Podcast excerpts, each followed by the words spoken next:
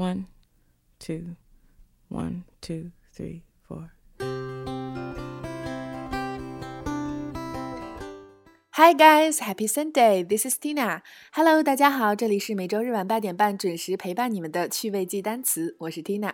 那上一期 Tina 的声音出现在了趣味记单词中，有很多小伙伴留言说，男生换女生是不是盖老板辞职了？千万别担心，一会儿你还能听到他的动情领读哦。那节目的开始，我想要问大家一个问题，就是每天醒来后你要做的第一件事儿是什么？除了睁眼睛以外，我想多数人做的第一件事儿就是去洗手间了吧。所以今天 Tina 和 Gavin 想要给大家呈现一篇带着味道却夹杂着实用喜悦的记单词节目——卫生间篇。Are you ready? Let's go.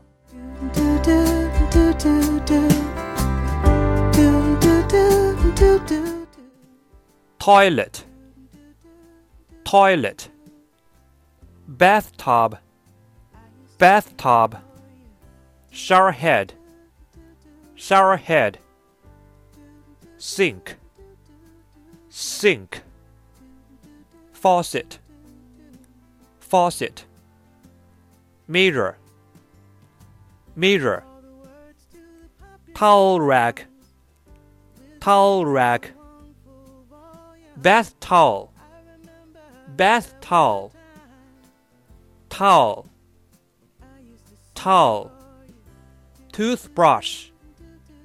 Toothbrush. Toothpaste. Toothpaste. Comb. Comb. Shampoo. Shampoo. Hair conditioner. Hair conditioner body wash. Body wash. Hand washing.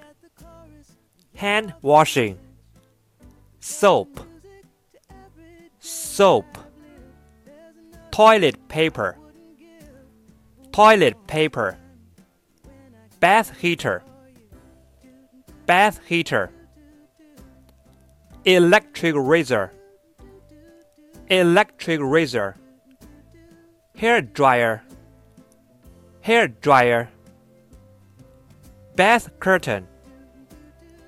Bath curtain. Basin. Basin. Shower cap. Shower cap. Trash bin. Trash bin. Plunger. Plunger. Toilet brush toilet brush When I used to sing for you. Do, do, do, do, do, do. 你知道吗？据说人的一生中有长达五年的时间都是在洗手间度过的。我也没有科学考证，但是这个数字确实是令我震惊。那就从今天起，每次踏入洗手间的时候，让我们把实用单词用起来吧。生活无处不口语哦。另外，今天的巩固测试题是团队里脑洞最开放的小冰美女为你奉上的，光看题目我都笑翻了，大家快来围观吧！另外，要积极回顾往期，温故知新，Practice makes perfect。